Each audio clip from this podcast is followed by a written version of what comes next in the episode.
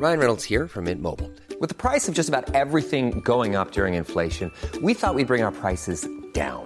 So to help us, we brought in a reverse auctioneer, which is apparently a thing. Mint Mobile unlimited premium wireless. Ready to get 30, 30, bit to get 30, bit to get 20, 20, 20, bit to get 20, 20, bit to get 15, 15, 15, 15 just 15 bucks a month. So, Give it a try at mintmobile.com slash switch. $45 upfront for three months plus taxes and fees. Promo for new customers for limited time. Unlimited more than 40 gigabytes per month. Slows. Full terms at mintmobile.com. Un Bing, on respire. Un Bing, on souffle. Objectif?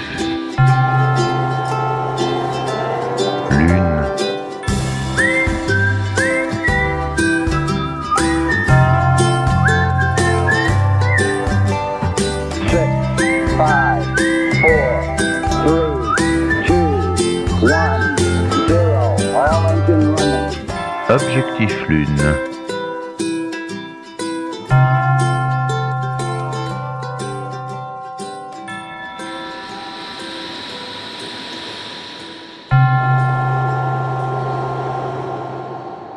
Lucille Paul Chevance, bonjour. Bonjour Monsieur Malone. Aujourd'hui, j'aimerais qu'on aborde la compétition et le dépassement de soi.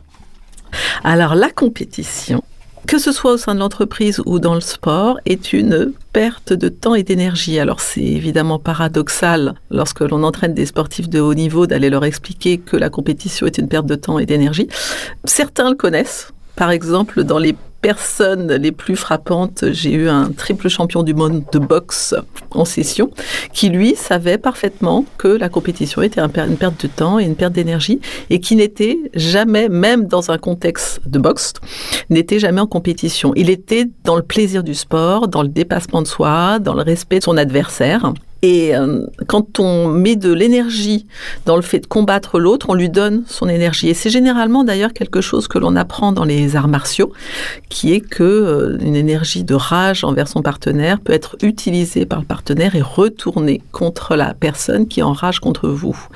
C'est assez connu dans le domaine des arts martiaux. On perd de l'énergie si on pense à vaincre l'autre. Exactement. Si on Mais qu'est-ce qu'il faut lutte, faire alors? se dépasser. Comment ça se passe si on se dit qu'il faut pas battre l'autre? C'est pas une question de battre l'autre, c'est l'intention qu'on va poser sur son adversaire.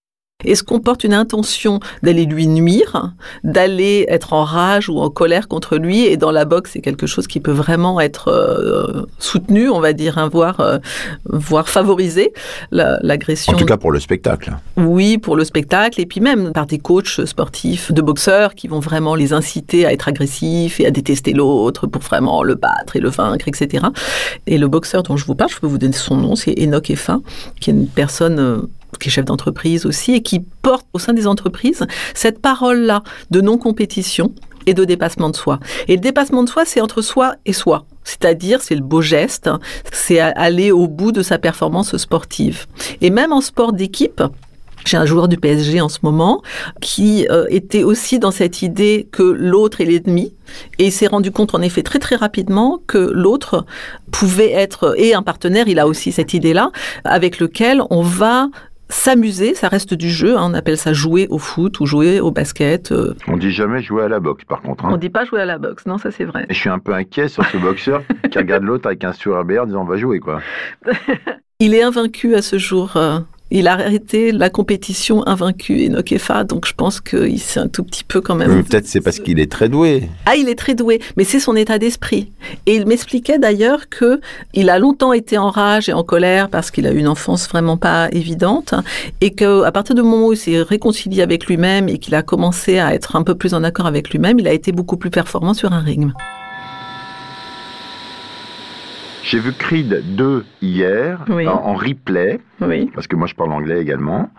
Et euh, j'ai vu qu'en fait, euh, Stallone, il conseillait à Creed, le jeune Creed, le fils du Creed, Mm. euh, donc on parle de boxe, c'est pour ça, Ouais, que je vous emmène là-dedans, excusez-moi de vous parler de mes- ma culture personnelle.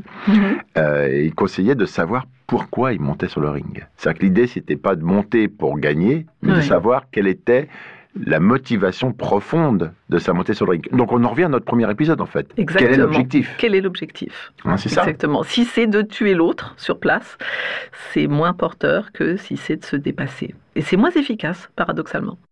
Donc Creed 2, c'est un peu votre, euh, comment on appelle ça? Votre plaquette de présentation coach. Euh, Voilà, c'est ça. Je, je Hmm. pense que ça va devenir une référence pour moi. Dans les autres sportifs euh, que je peux mentionner, je connais très bien euh, Malek Boukherchi, marathonien d'ultra-distance. Alors les marathoniens d'ultra-distance sont des fous. De quoi? Les marathoniens d'ultra-distance. Ah ouais, Ce vous dites des- ça comme si je- j'en avais dans ma poche, mais j'en ai pas. Ils font quoi ces gens-là? Ils font par exemple euh, un marathon euh, dans l'Antarctique. Oui. Ils sont totalement exceptionnels et merveilleux. Et lui, il est complètement dans le dépassement de soi. Il est tellement dans le dépassement de soi que ça l'intéresse même pas de finir. Il est dans l'expérience de la course. Donc il a fait aussi un marathon au Chili à plus de 5000 d'altitude. Et c'est vraiment cette expérience du dépassement de soi poussé à l'extrême. Et il n'est jamais en compétition contre les autres joueurs. Non, mais c'est, on- là, on est vraiment dans l'exception. On est dans l'exception. J'ai du mal à Mais- m'accrocher aux gens du quotidien avec quelqu'un qui va faire un marathon dans l'Antarctique. Quoi. Malek Boukherchi enseigne en entreprise le dépassement de soi dans la bienveillance et le respect de l'adversaire. Bon, D'accord, mais je, je comprends, moi, quand on va faire un marathon euh, en Antarctique, d'abord, ils ne doivent pas être si nombreux que ça, pour le coup. Oui, ils sont une cinquantaine. Ah, quand même? Ah oui, quand même. Oui, ils a sont 50 pas deux. Euh, oui. Il y a 50 Oui, personnes et il y avait deux épreuves, euh, une de 50 km, enfin 40 et quelques, et euh, une de 100. Et lui a fait les deux. Oui, bien sûr. Ah, là, Parce qu'autrement, ça aurait pas été rigolo. Et en quoi c'est intéressant pour nous qui vous écoutons de savoir De que... savoir que même dans un sport aussi poussé que l'ultramarathon, on peut être dans la non-compétition.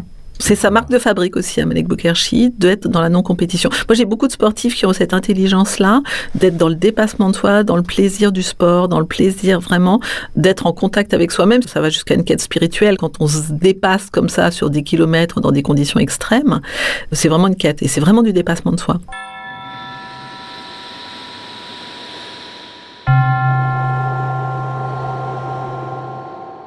Je vois bien pour un marathonien comment on peut être en dépassement de soi dans le sport.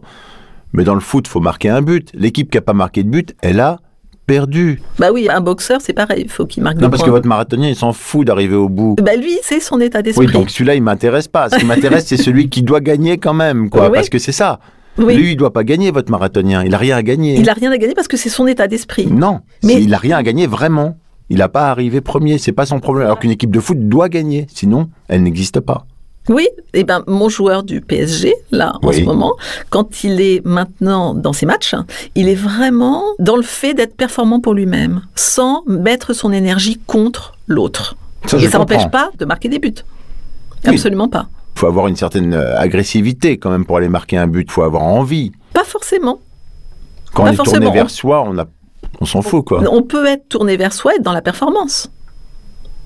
Un musicien, il peut très bien être dans une performance sans être agressif contre quelqu'un d'autre. Bah oui. D'accord on, mais- est, on est donc quand même dans une performance. Oui, mais pour mettre votre poing dans la figure de quelqu'un, à la boxe, il faut quand même avoir un fond d'agressivité. Sinon, c'est quand même un peu bizarre, quoi. Oh, le beau geste. Bouf, dans le pif. C'est- Non, mais c'est quand même curieux, Oui, quand oui, même. c'est quand même, c'est quand même curieux. C'est poussé à l'extrême. Mais quand on est marathonien et qu'on dit qu'on ne cherche pas à battre les autres, donc il a pour objectif de finir, mais finir dans le plaisir de la course et pas finir dans la compétition de je bats les autres et je suis meilleur que les autres.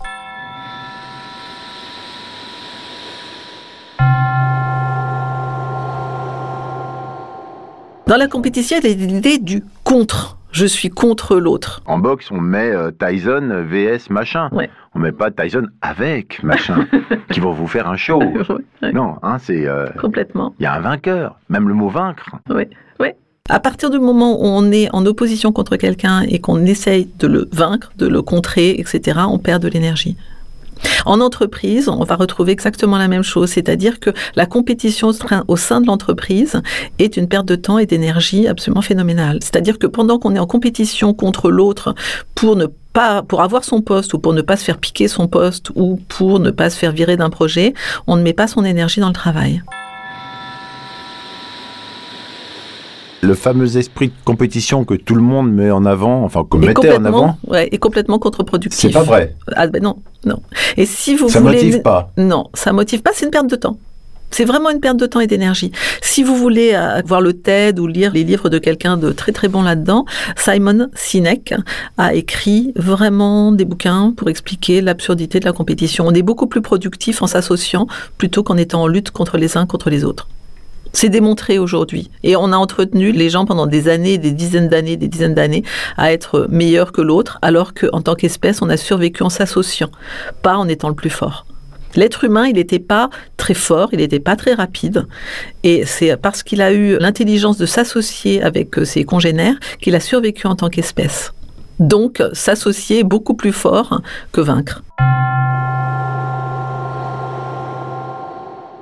Ça veut dire que faut pas avoir de chef ou de choses comme ça? Ben, il il peut y avoir des leaders, c'est pas la même chose. Dans chef, il y a une idée de domination. Dans leader, il y a une idée d'influenceur, de quelqu'un qui va avoir une vision et qui va la partager. Mais il n'y a pas d'idée qui de décide au domination. bout du bout, quoi. Il décidera peut-être parce qu'il a la vision, mais en écoute de l'autre et pas en domination de l'autre. Il va pas imposer sa loi. Mais en entreprise, c'est pas du tout ce qui se passe. Ça commence à venir. De plus en plus, on commence à être un tout petit peu plus intelligent en entreprise. Quand on, voit le succès des TED de Simon Sinek, on se dit que ça y est, c'est en train de se mettre en place. Et j'ai des personnes de L'Oréal, d'Accenture, de Publicis, qui deviennent des leaders éclairés et qui vraiment apprennent à écouter les autres, apprennent à s'associer, apprennent à ne pas monter les gens les uns contre les autres au sein de leurs équipes.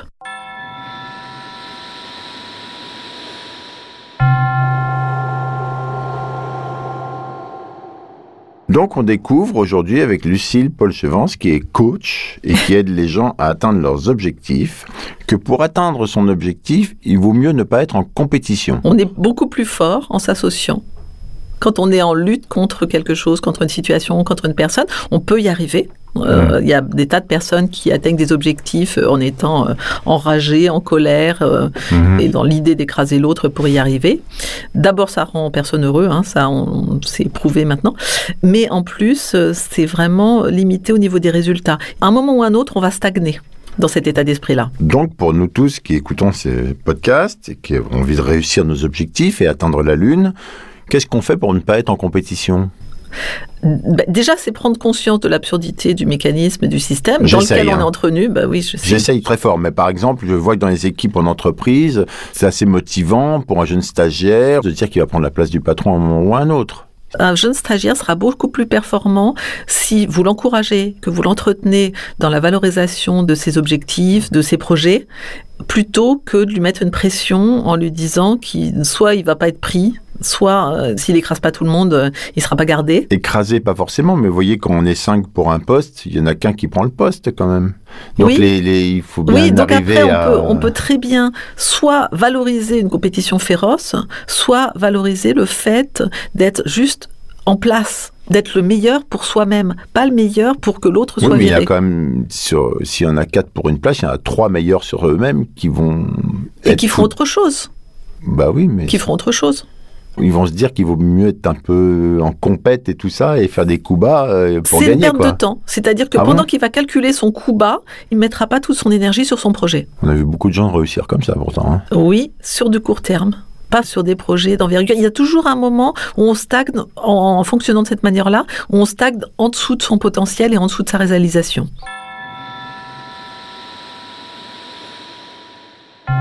Donc si on n'est pas en compétition, quel est notre moteur Le partage, l'échange, le Ah bon dépassement de soi.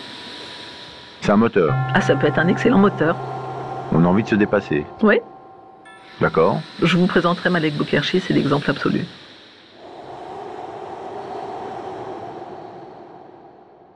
Moi, je suis quelqu'un qui suis bâti en compétition contre les autres. Voilà. Oui. Genre, je dis, euh, c'est comme ça. Comment je fais pour me transformer en quelqu'un qui Mais- va préférer le dépassement de... Tout simplement, c'est déjà de prendre conscience que c'est moins efficace que le dépassement de soi. Un sportif de haut niveau ou un chef d'entreprise, par exemple, qui a très très très envie de réussir, s'il arrive à comprendre que s'associer à l'autre en entreprise ou être en écoute de soi-même et dans le respect de son adversaire, c'est plus productif, généralement, c'est déjà un premier pas pour être motivé, pour évoluer. À partir du moment où on a compris ça, c'est déjà la première étape. Et à partir du moment où on l'applique et qu'on s'en rend compte, ça devient une deuxième motivation. L'un des gros problèmes de la compétition, Lucille, c'est l'autre. Très souvent, dans notre vie, on est confronté à des choses qui nous embarquent sans qu'on le veuille.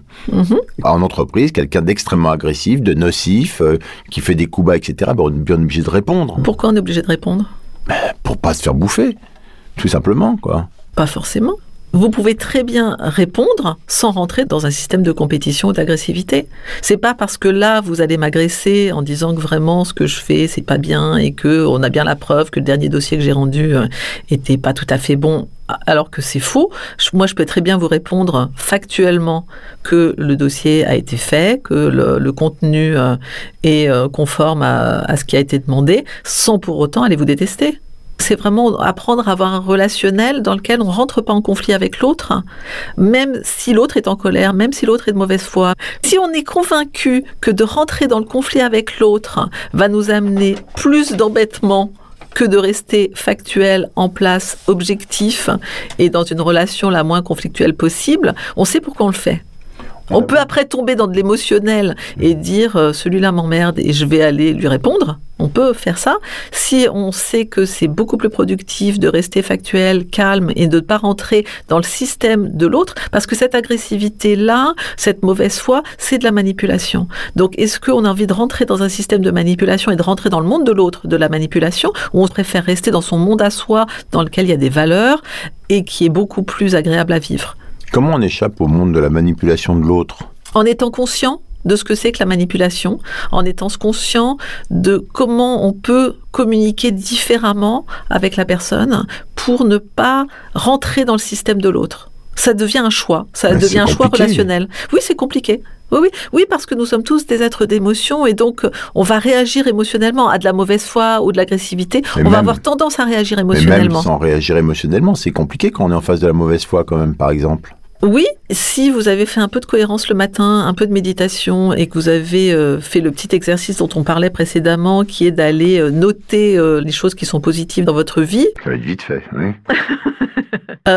vous serez beaucoup plus en mesure d'avoir la distance nécessaire pour régler une relation qui est potentiellement conflictuelle. Et pas rentrer dedans. Mais c'est quand même compliqué. Ça demande de l'entraînement. Ça demande d'en être conscient. Ça demande de faire un choix. Vous ne pouvez pas choisir la personne avec laquelle vous interagissez au sein de votre travail si la relation est toxique, mais par contre, vous pouvez choisir comment vous allez vous comporter dans cette relation. Est-ce que vous allez la subir? Est-ce que vous allez interagir avec cette relation-là? Ou est-ce que vous allez choisir de vous positionner en dehors du système qui vous est proposé? Mais souvent, en se mettant en dehors du système qui vous est proposé, vous sortez simplement du jeu. Non, Souvent. pas du tout. On, on peut même se retrouver en position de force. Va falloir m'expliquer alors là. Bah, tout simplement, face à quelqu'un d'hystérique, si vous, vous gardez votre calme, vous êtes en position de force. Face à quelqu'un de mesquin et de malhonnête et de mauvaise foi, si factuellement vous pouvez prouver que la personne est mesquine, malhonnête et de mauvaise foi, vous êtes en position de force. Hmm. Après, on peut pas forcément choisir ce qui se passe dans la vie, c'est-à-dire Bah, le, le voisin pénible. hein, on n'est pas en Hmm. contrôle de l'existence. Ça, autrement, autrement, on est Dieu. Et là, je crois pas qu'on soit Dieu aujourd'hui. Je me rapproche, je me rapproche Ouais. très sérieusement. Je fais ça, Ouais. vous entraînez, il faut dire. C'est pour ça.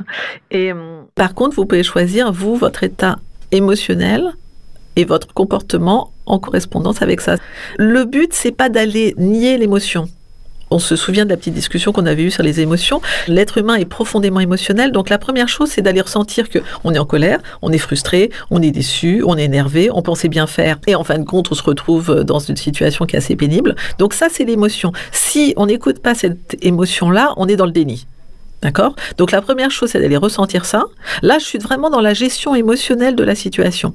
Et on a tous des situations dans lesquelles c'est pénible, le voisin était chiant, c'est les grèves, euh, il n'y a pas de métro, enfin, etc. Donc on est émotionnellement tendu. Il n'y a jamais autant de gens qui s'engueulent dans les rues en ce moment ou dans le métro que, euh, qu'en ce moment. Voilà. Et après, une fois que cette émotion, elle est entendue, donc on n'a pas été dans le déni de ce que l'on ressent, on peut choisir de créer à l'intérieur de soi-même un nouvel état émotionnel de calme. Ça va pas changer la situation, mais ça va changer l'état dans lequel on sera. On peut aller faire du sport, on peut euh, aller euh, comment marcher dans les bois. Pour aller se faire attraper par un type qui finit par vous enterrer en vous ayant brûlé à moitié, très sympa. D'accord, vous êtes de bonne humeur là aujourd'hui. Non, non, non, mais les promenades dans les bois, on sait comment ça se termine. Ah oui. Mais- Heureusement, c'est pas majoritairement comme ça que ça se termine. mais il suffit d'une fois. hein. oui, mais là on vise l'exception. Oui, oui. Tout notre cerveau qui nous dit euh, celui qui est le plus fort dirige, la compétition au sens brut, ça existe, on ressent les Ouais. émotions de ça. C'est une réalité, aussi bien dans le conflit avec un voisin que dans le sport ou en entreprise, mais qu'il faut qu'on apprenne à notre cortex à maîtriser tout ça et à faire le tri entre ce qui est important et pas. Exactement. C'est ça. Oui, on choisit son état intérieur. Ça veut dire qu'on peut être très calme et très posé, même en attaquant un match de boxe. Complètement. Et Hein? les, les- les sportifs de haut niveau que j'ai, soit ils arrivent déjà avec cet état d'esprit, soit je les entraîne à ça. Et ils se rendent compte au bout de très peu de temps qu'ils sont beaucoup, beaucoup plus performants. C'est factuel. C'est factuel. C'est factuel. Le coaching est extrêmement factuel. Soit les performances sont meilleures, soit elles le sont pas. Donc Mm. moi j'aime beaucoup travailler avec les sportifs parce que j'aime bien quand on peut vraiment euh, démontrer. Toucher du doigt. Oui, oui, oui. Montrer factuellement que ça fonctionne et comment. Et, euh, et l'état d'esprit fait énormément chez un sportif. Ils auront tous à peu près le même coach euh, physique, donc ils ont presque tous le même entraînement. Bon, ce qui va faire la différence, c'est comment ils pensent, comment ils gèrent leurs émotions, comment ils gèrent leurs frustrations et leurs échecs. Et c'est là-dessus que je vais intervenir, moi. Comment on peut apprendre à faire le tri et à se sentir bien, à évacuer euh, les idées qui tournent en rond quand on a des problèmes, quand on sent qu'il y a une compétition quelque part, à essayer de... Voilà, comment on fait? On n'est vraiment pas dans une opération de magie, il s'agit vraiment de rééducation. Tout simplement comme on nous apprend pas à l'école. À l'école, on nous apprend à compter, on nous apprend à savoir euh, quelle est la capitale de la France, de la Chine euh, ou du Zimbabwe. Mais par contre, on nous apprend très très peu, ça commence à venir, hein. on nous apprend très très peu ce que c'est qu'une émotion. Notre cerveau, il est divisé en deux hémisphères. L'hémisphère gauche, dans lequel euh, se trouve euh, tout ce qui relève du calcul, de la réflexion, de l'analyse, et l'hémisphère droit qui est émotionnel, relationnel, intuitif. Donc, euh, toute notre éducation, elle est basée sur le fait d'entraîner notre cerveau gauche. Quand on va à la boulangerie et que euh, on prend euh, un croissant à euh, 90 centimes et qu'on donne un euro, on s'attend à ce qu'on nous rende 10 centimes. On a été éduqué pour ça. Par contre, quand on a un conflit avec son voisin et qu'on est dans un état émotionnel pénible, on n'a pas été éduqué pour savoir gérer ce conflit émotionnel pénible. Donc ça s'apprend. Donc c'est vraiment commencer par connaître ce que c'est qu'une émotion, comment fonctionne le cerveau, comment fonctionne une émotion. Ça vous expliquez ça aux sportifs, par exemple? J'explique ça aux sportifs. Et dans le livre que j'ai écrit, L'enfant de la source, mon personnage principal apprend ce que c'est qu'une émotion, apprend ce que c'est que méditer, apprend ce que c'est qu'être dans la maîtrise de ses états intérieurs pour justement être plus efficace. Euh, Il se retrouve dans des situations assez pénibles. Et euh, pour se sortir de ces situations, la première chose qu'on lui apprend, c'est quel est ton état intérieur? Et c'est un roman, c'est une histoire, donc c'est tissé dans le fil du roman, mais c'est une des premières choses qu'on devrait apprendre à l'école. Comment on, on va gérer nos états émotionnels. Un chef d'entreprise, pour faire fonctionner sa société, il vous dira jamais ou rarement qu'il a des problèmes de production. Il vous dira j'ai des problèmes avec l'humain. D'où les RH, d'où le coaching, d'où etc. Pour apprendre aux gens à travailler ensemble, pour apprendre à communiquer euh, différemment et puis avoir une, une communication la plus souple possible. Donc c'est déjà encore et toujours connaissance de soi. Une fois que on sait déterminer, définir comment on fonctionne, on va savoir s'utiliser autrement et on va savoir se rééduquer. Lorsque nous, sommes dans des situations émotionnellement pénibles, aller faire de la cohérence cardiaque en cinq minutes. J'en parlais avec la personne avec laquelle vous travaillez avant cette interview, qui m'a dit qu'il avait testé l'outil et qu'il était étonné de la rapidité et de l'efficacité de cet outil-là. Donc euh, ça, c'est vraiment euh, aller apprendre à avoir les bons outils, les utiliser et les pratiquer très très régulièrement. C'est pas parce qu'on aura fait une fois de la cohérence cardiaque qu'on va être zen jusqu'à la fin de sa vie. Ah zut, j'avais pensé ça, moi. Bah oui, c'est con. Hein. Mhm. Ouais, ça marche pas. Il n'y a pas d'opération de magie.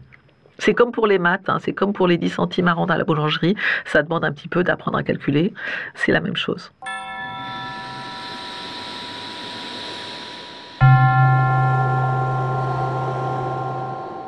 La boxe, c'est deux personnes qui donnent le meilleur d'eux-mêmes en espérant le meilleur résultat possible.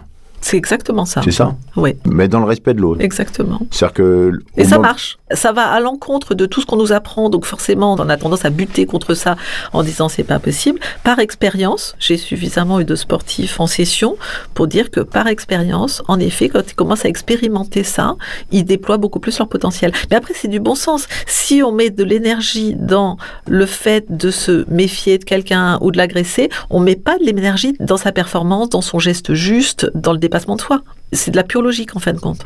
Je suis d'accord sur le sport. Dans l'entreprise, il me semble que si c'est pas réglé au niveau de la hiérarchie, on aura toujours des problèmes en dessous. Quoi. Ça, je suis complètement d'accord.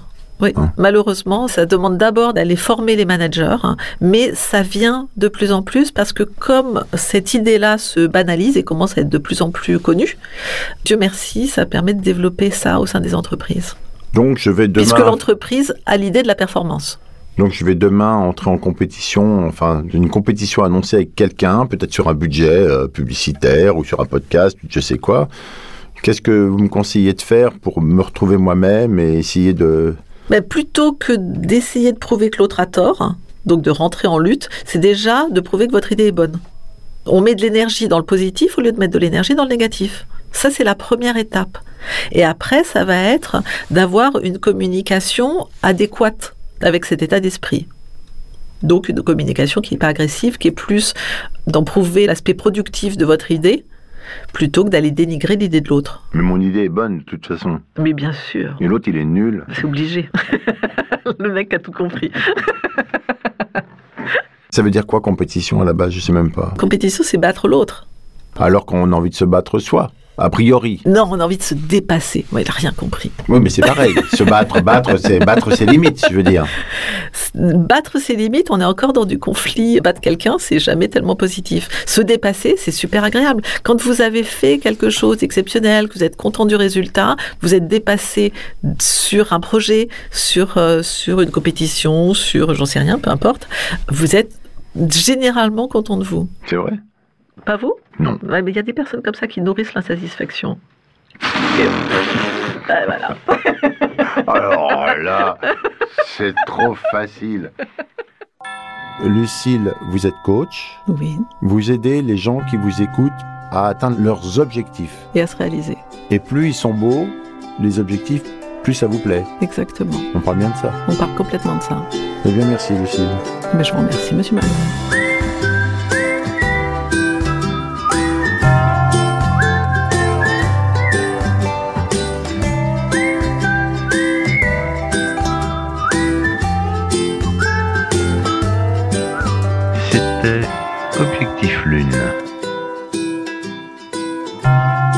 Un podcast du Poste Général.